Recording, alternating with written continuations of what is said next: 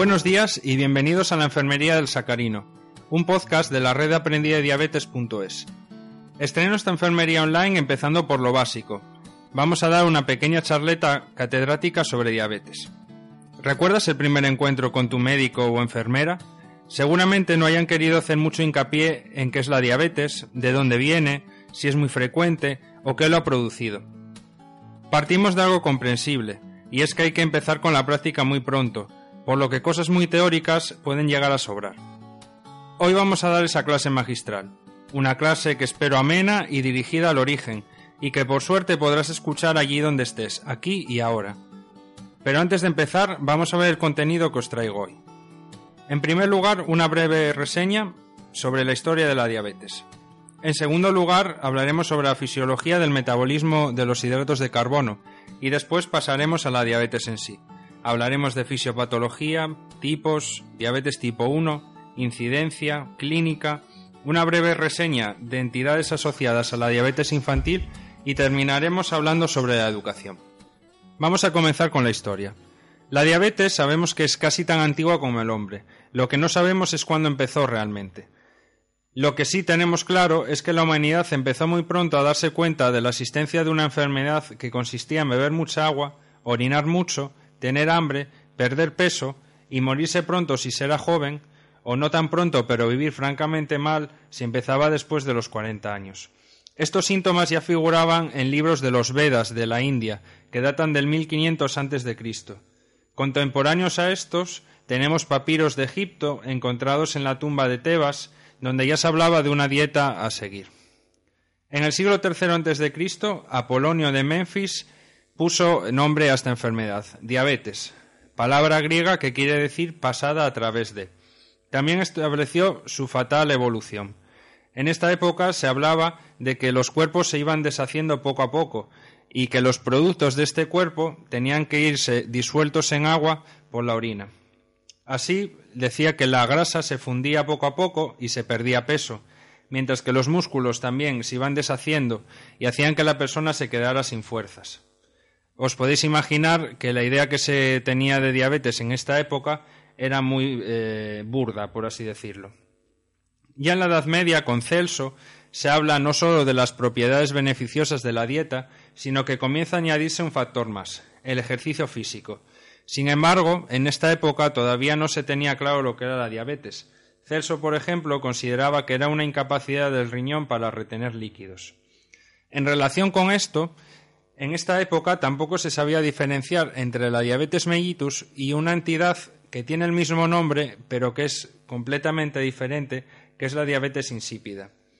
Sería posteriormente, ya entrados en el siglo XVII y XVIII, cuando se descubriría que la diabetes insípida, aunque orinas mucho, al igual que en la diabetes mellitus, esta orina no contiene glucosa, por lo cual no tiene el sabor dulzón que tiene eh, la glucosa disuelta en el caso de la diabetes mellitus. Sería para el siglo XIX cuando se descubriría que realmente la diabetes es un trastorno del metabolismo de los glúcidos. En 1859, Langerhans describe unas células agrupadas en islotes dentro del páncreas. Estos estudios fueron seguidos por Lagues, quien puso el nombre de islotes de Langerhans.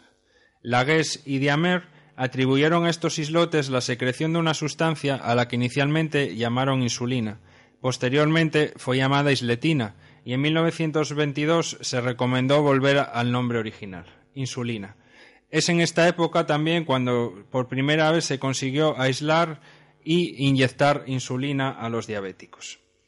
Aunque la persona eh, que originalmente eh, comenzó a inyectarse insulina fue el doctor Hill, que tenía el sobrenombre de conejo humano, fue Jim Havens, hijo del vicepresidente de Kodak, uno de los primeros diabéticos tratados con éxito, porque habiendo estado en situación precomatosa y sin poder moverse, pudo hacer una vida normal a los 15 días de ponerse insulina. Os podéis imaginar que con este hito en la historia mucha gente comenzó a pedir a gritos que se comercializara esta insulina. Y fue cuando la Casa Lilly, junto con el Grupo Toronto, hicieron un contrato para fabricarla y distribuirla por el mundo. Las únicas dos vías existentes como actualmente para administrar la insulina eran la subcutánea y la intravenosa, que se dejaba para situaciones muy graves, situaciones de coma. Y además, en esta época eran frecuentes las reacciones alérgicas, seguramente relacionadas con las impurezas en el procesado de la insulina y que por suerte actualmente ya no existe. Un dato curioso. España fue el primer país europeo donde se empleó la insulina a través del doctor Carrasco Formiguera. Enseguida se cayó en la cuenta de que la insulina no curaba la diabetes, pero permitía vivir a los diabéticos hasta la vejez. Con todo esto, el número de diabéticos aumentó exponencialmente en todos los países del mundo. Vamos a hablar un poco de la fisiología, es decir, cómo se comporta nuestro cuerpo en condiciones normales sin presencia de diabetes. En condiciones de normalidad, la glucemia permanece estable entre los 80 y 90 miligramos de cilitro antes del desayuno. Tras las comidas, aumenta en la primera hora en torno a los 120-140 miligramos de cilitro, pero rápidamente los sistemas de regulación la reducen a situación basal a las dos horas. Este sistema de regulación está constituido por dos elementos antagónicos, contrarios, y que funcionan por sistemas de retroalimentación. Cuando uno actúa, el otro duerme, por así decirlo. Son la insulina y el glucagón. Es muy sencillo. Cuando la glucosa sube, se secreta insulina para disminuir su valor. Cuando esta glucosa baja, se secreta glucagón para aumentarla. El hígado juega un papel fundamental en este proceso. Cuando la glucemia se eleva tras una comida y la velocidad de secreción de insulina aumenta, hasta dos terceras partes de la glucosa absorbida en el intestino se almacena en el hígado en forma de glucógeno. El tercio restante está destinado a proporcionar energía al organismo. La insulina es una molécula muy compleja, ya que no solamente actúa a nivel de los hidratos de carbono, sino que también cumple funciones a nivel del componente graso y a nivel del componente proteico. A nivel del componente graso tiene un doble efecto. Por un lado, incrementa el consumo de glucosa por parte de los tejidos corporales, por lo que disminuye el consumo de las grasas. Por esto se le llama eh, una hormona ahorradora de grasas. Por otro lado, una pequeña cantidad de esta glucosa se va a movilizar para sintetizar una pequeña cantidad de ácidos grasos y sobre todo ácido glicerofosfato, el cual es fundamental para la formación de glicelol y a su vez la formación de triglicéridos, es que es la forma de almacenamiento de ácidos grasos en el tejido adiposo. Cuando la insulina no está presente, este efecto queda inhibido. A nivel del componente proteico, la insulina hace el mismo efecto de almacenamiento que en el caso del glucógeno o las grasas. Cumple una doble función. Bloquea el catabolismo proteico impidiendo que se liberen aminoácidos y acelera la formación de RNA y proteínas. Os voy a contar un último dato antes de pasar a la diabetes en sí, para que veáis hasta qué punto está bien hecho nuestro cuerpo. Hay tres estructuras en el organismo que son muy sensibles hablamos del cerebro, de la retina y el epitelio germinal. Estas tres estructuras presentan un mecanismo para protegerlas y este mecanismo eh, está relacionado con vías alternativas a la insulina. Es decir, estos tres eh, componentes de nuestro cuerpo no necesitan de la insulina para nutrirse de la glucosa. Esto sobre todo es destacable en el caso del cerebro, ya que a nivel cerebral se consume el 25% de la glucosa que utilizamos diariamente. Por ello, además, parte de la glucosa que se produce tanto en la glucolisis como en la gluconeogénesis, en los periodos, digamos, interdigestivos, cuando no estamos comiendo, incluso en situaciones de ayunas, se usa para este metabolismo cerebral. Por ello también los niveles de insulina van a estar bajos durante este periodo porque si no entrarían en conflicto y harían que esa glucosa que estamos derivando hacia el cerebro se vaya hacia el músculo o el tejido periférico. Cuando las cosas no funcionan como deberían, hablamos de diabetes. La diabetes es una enfermedad crónica de teología multifactorial, es decir, muchos factores actuando a la vez, donde la hiperglucemia característica está relacionada con alteración de los siguientes factores fisiológicos. Por un lado, la secreción de insulina desde el páncreas y por otro lado, el grado de sensibilidad a la misma, que está presente fundamentalmente en tres eh, regiones, hígado, tejido adiposo y región musculoesquelética. La suma de ambos eh, factores se conoce como índice de disposición y la alteración en alguna de ellas o en ambas es lo que nos permite observar la diabetes en nuestro medio. La diabetes es importantísima, hasta tal punto llega que está considerada como una de las enfermedades no transmisibles más importantes eh, para la Organización Mundial de la Salud, solo superada por la enfermedad cardiovascular, el cáncer y la enfermedad pulmonar. Vamos a ver lo que ocurre cuando aparece una diabetes, es decir, la fisiopatología de la misma.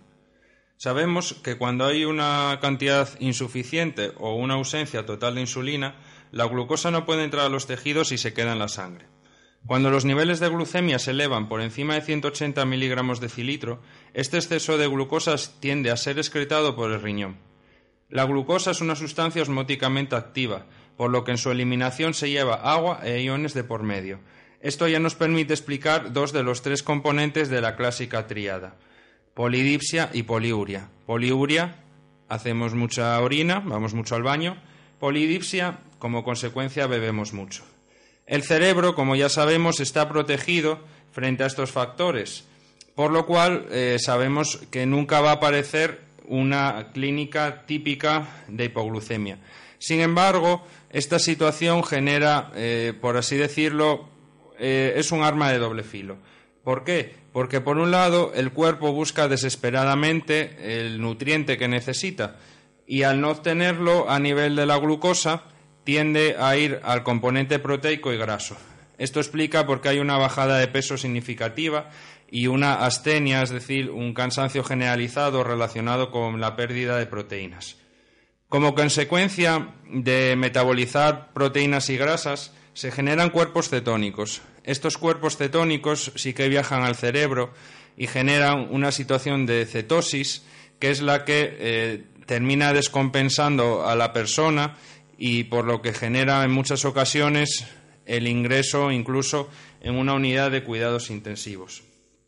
También tenemos eh, la otra P de la tríada clásica, que es la polifagia. Obviamente, si nuestro cuerpo interpreta que no recibe nutrientes, nos pide que comamos y entonces comemos sin parar. La diabetes, em, como propiamente entendemos, no solo engloba la que estamos más habituados a escuchar por este medio, que es la diabetes tipo 1. Hay muchísimos tipos de diabetes y aquí os voy a hacer un pequeño resumen de los mismos. Tenemos la diabetes tipo 1, que ya sabemos que es autoinmune. Tenemos la diabetes tipo 2, que está relacionado con factores de riesgo como la obesidad y, eh, por así decirlo, se debe a que sobresaturamos al páncreas y llega un momento en que va reduciendo la cantidad de insulina que puede proporcionar hasta que hay un punto incluso en que se termina. La diabetes también puede aparecer por otro tipo de enfermedades del páncreas, como puede ser la pancreatitis, una neoplasia o una fibrosis quística.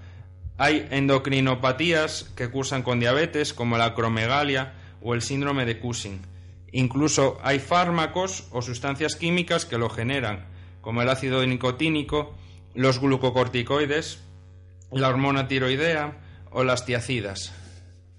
También está relacionado con infecciones como el citomegalovirus y otros síndromes raros como el síndrome de Klinefelter, el síndrome de Turner, el síndrome del hombre rígido, el de Prader-Willi y otro que sí que conocemos bastante, que es el síndrome de Down. Y por último, eh, y no menos importante, también sabemos que se puede producir diabetes durante el embarazo, y es lo que nosotros conocemos como diabetes gestacional.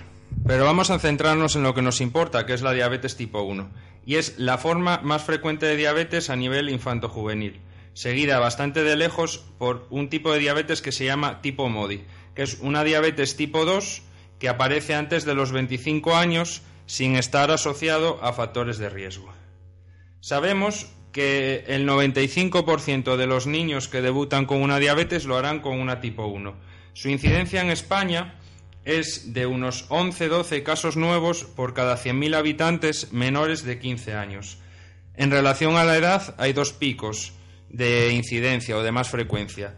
Uno, el que va entre los 4 y los 6 años, y otro entre los 10 y los 14. No hay diferencias significativas entre sexos. Ya hemos dicho que la diabetes tipo 1 está relacionada con la, clínicamente con la triple P, es decir, polidipsia, poliuria y polifagia, junto con pérdida de peso y otros síntomas que quiero poner aquí, como son la astenia, el prurito, las náuseas y los vómitos, la boca seca, el entumecimiento de los hormigueos de los pies o el aliento afrutado, así como olor a manzana. Pero antes de que aparezca la diabetes, al ser una enfermedad autoinmune, hay un periodo previo asintomático, donde no aparece esta clínica, y donde el propio cuerpo, los anticuerpos de nuestro propio organismo, destruyen a las células beta del páncreas. Y es que cuando se hace una analítica a estos niños, se detecta autoanticuerpos dirigidos contra diferentes antígenos hasta el 95% de los pacientes en el momento del diagnóstico. Hay también otros dos elementos que diferencian claramente la diabetes infantil de otras diabetes, que son la cetoacidosis diabética, que ya hemos hablado de ella, y los antecedentes familiares de primer grado. Es una enfermedad que está bastante relacionada con la genética. Ahora vamos a hablar de complicaciones, pero no nos vamos a meter en las típicas complicaciones con las que nos asustan, de qué nos puede pasar si no nos cuidamos. La propia diabetes eh, pediátrica, infantil, tiene sus propias complicaciones características y voy a señalar algunas de ellas. Por un lado, la diabetes, al ser una enfermedad autoinmune, se relaciona con otras enfermedades autoinmunes, como pueden ser la enfermedad celíaca, que está presente entre el 1 y el 8,3% de pacientes diabéticos, el hipotiroidismo, la gastropatía autoinmune o la enfermedad de Addison. Por otro lado, tenemos el tema de las hipoglucemias. Y es que hasta hace no mucho se consideraba que las hipoglucemias repetidas podían afectar a las facultades cognitivas de los niños, que son aprendizaje, memoria, resolución de problemas, coordinación visoperceptiva y rapidez motora. Varios estudios señalaban este efecto negativo y, por tanto, hasta hace unos años se buscaba siempre eh, que los niños estuvieran, por así decirlo, un poco hiperglucémicos de la cuenta para que estas complicaciones no aparecieran. Eh, os hablo de que se consideraba como normal unas glicosiladas entre siete y medio, ocho y medio. Actualmente, y con nuevos estudios que han corroborado que esta relación no es tan cierta como se pensaba, lo que se busca es que las glicosiladas de los niños sean iguales que los de los adultos, para evitar las complicaciones a largo plazo. Es decir, hablamos de glicosiladas siempre por debajo de 7,5, 7. Y por otro lado, hay un factor fundamental, que es el tema de la educación, el tema de la edad en la que se produce esta patología. Los grandes sacrificios y la complejidad de la enfermedad hacen que la probabilidad de que la diabetes supere al niño y a su entorno sea cuanto menos comentada. La enfermedad va a calar en una edad donde las capacidades individuales de ese niño están en desarrollo y es un ser todavía profundamente dependiente. Por tanto, el éxito o el fracaso no depende del niño, sino que depende de la totalidad de su entorno cada elemento que forma parte del complejo engranaje del desarrollo de su vida influirá en su evolución. Es decir, aquí entran en juego los padres, los amigos, los profesores, el chaval con el que da clases de piano. Todo el mundo va a influir. Numerosos estudios han hablado sobre este tema, tanto en niños como en adolescentes. Es una enfermedad compleja porque implica dieta, implica ejercicio, implica un tratamiento farmacológico, eh, situaciones especiales, controles. Añadimos también que el niño se encuentra en un proceso de crecimiento y desarrollo y esto va a estar continuamente generando que el niño tenga que estar modificando sus pautas y un niño que, como hemos dicho, está en proceso de desarrollo, de adaptación y todo lo que aprenda en este periodo va a ser lo que va a llevar consigo mismo a la vida adulta, ya que el niño aprende por imitación, se guía por lo que le enseñan los demás. Es por ello, como hemos dicho, el aprendizaje de diabetes no depende de uno solo, sino que todos y cada una de las personas que constituyen su vida tienen que ser expertos en diabetes, como se llama esta página, ¿no? Aprendices de diabetes. Y por supuesto, eh, por la parte que me corresponde a mí como enfermero, fundamental también esta educación.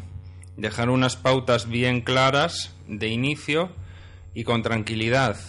Todas las dudas, todas las complicaciones que vayan surgiendo van a ir solucionándose con el tiempo, con la práctica. Y llegará un momento en el que se pueda vivir, entre comillas, de forma conciliadora con la enfermedad. Habrá periodos mejores y habrá periodos peores, pero la educación es básica. Es necesario educar, educar y educar, ampliar nuestras miras a un entorno más global del niño. Sabemos que el futuro del niño también depende de nosotros, depende de mí y de todos los que le rodean. Y bueno, con esto termino mi primera charleta en la enfermería del Sacarino, un podcast de la red aprendidediabetes.es. No te olvides de compartir por las redes y enseñar este medio a quien lo necesite. A por esos controles perfectos.